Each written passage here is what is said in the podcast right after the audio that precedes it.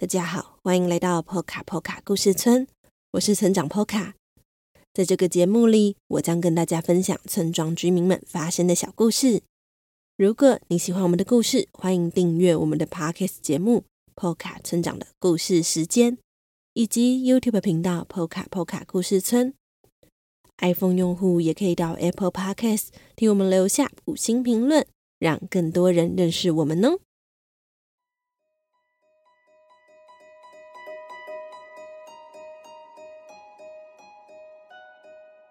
大家还记得前几个礼拜小河童的爸爸寄信给小河童吗？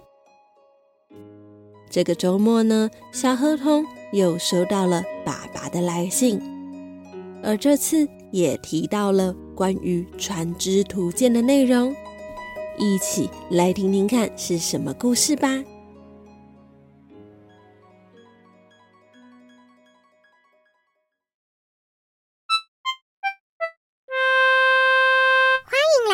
小河童日记，今天的日记是七月十日，月光在海上闪闪发光。今天我又收到了爸爸的信，而这次信件的内容是这样的：爸爸现在。还停留在上次提到的那座北方港口，也因为这样，我赶紧把握时间寄第二封信给你，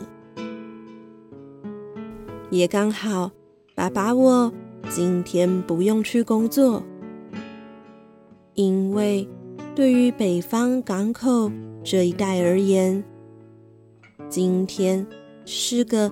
特别的日子，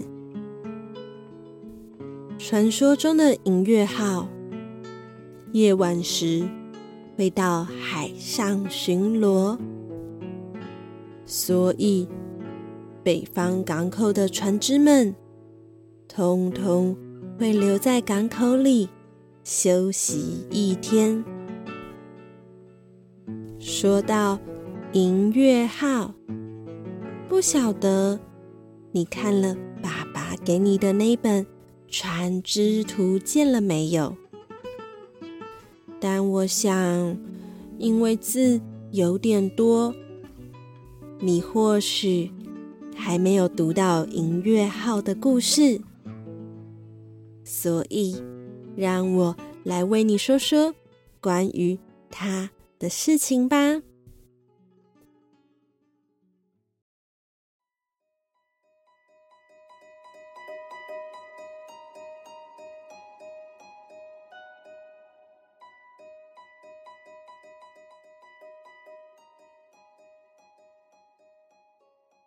银月号确切停靠的港口，至今还没人确定。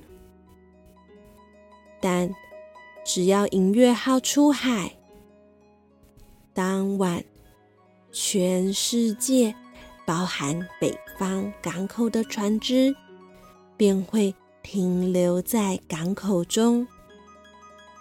有的人说。是银月号的光芒太过耀眼，会使得其他的船只灯光显得暗淡，影响捕鱼的状况。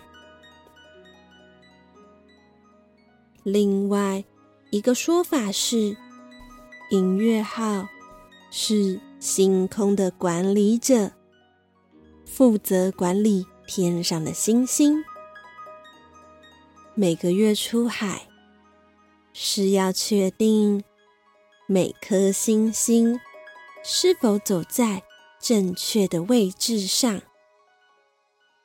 而这个对于依靠星星的方向确认位置航行的船只而言，银月号的地位非常重要。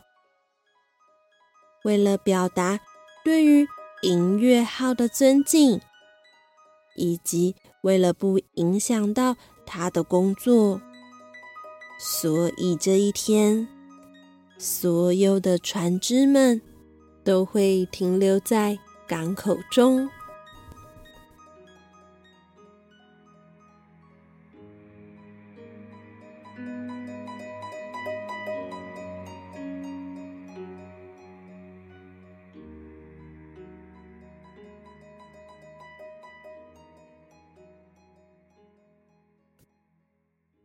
不晓得小河童，你相信哪一种说法呢？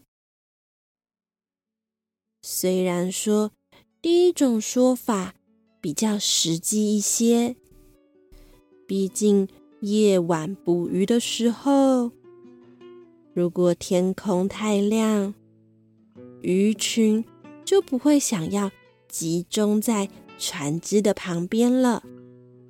因为船只的灯光可能对于鱼群而言看起来不那么的显眼，但爸爸我比较想要相信第二种说法：星空的管理者。这听起来不是很浪漫吗？好啦，爸爸。准备要来睡觉了，不晓得信何时能送到你的手上呢？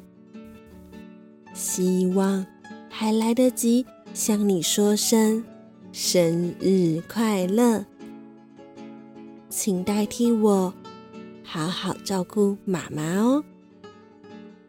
但我相信你已经做得很好了。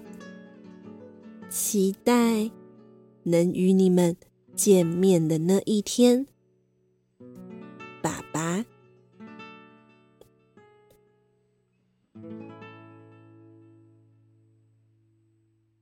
读完信之后，我看了看窗外的月亮。今天的月亮又大又亮，让我想起。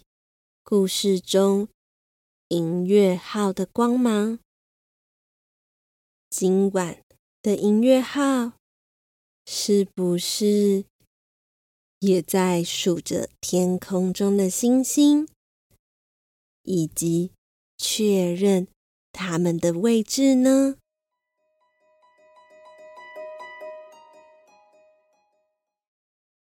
听完今天的故事后，是不是？很好奇音乐号的样貌呢？点开本集简介中的链接就能看到喽。好啦，今天的故事就到这里了。如果你喜欢小河童，欢迎到各大网络书店购买《小河童成长系列》绘本，或是也能购买电子书的版本哦。最后。非常欢迎大家用一杯咖啡的钱支持村庄发展，又或是定期定额赞助我们，成为 Poka Poka 村的一份子哦。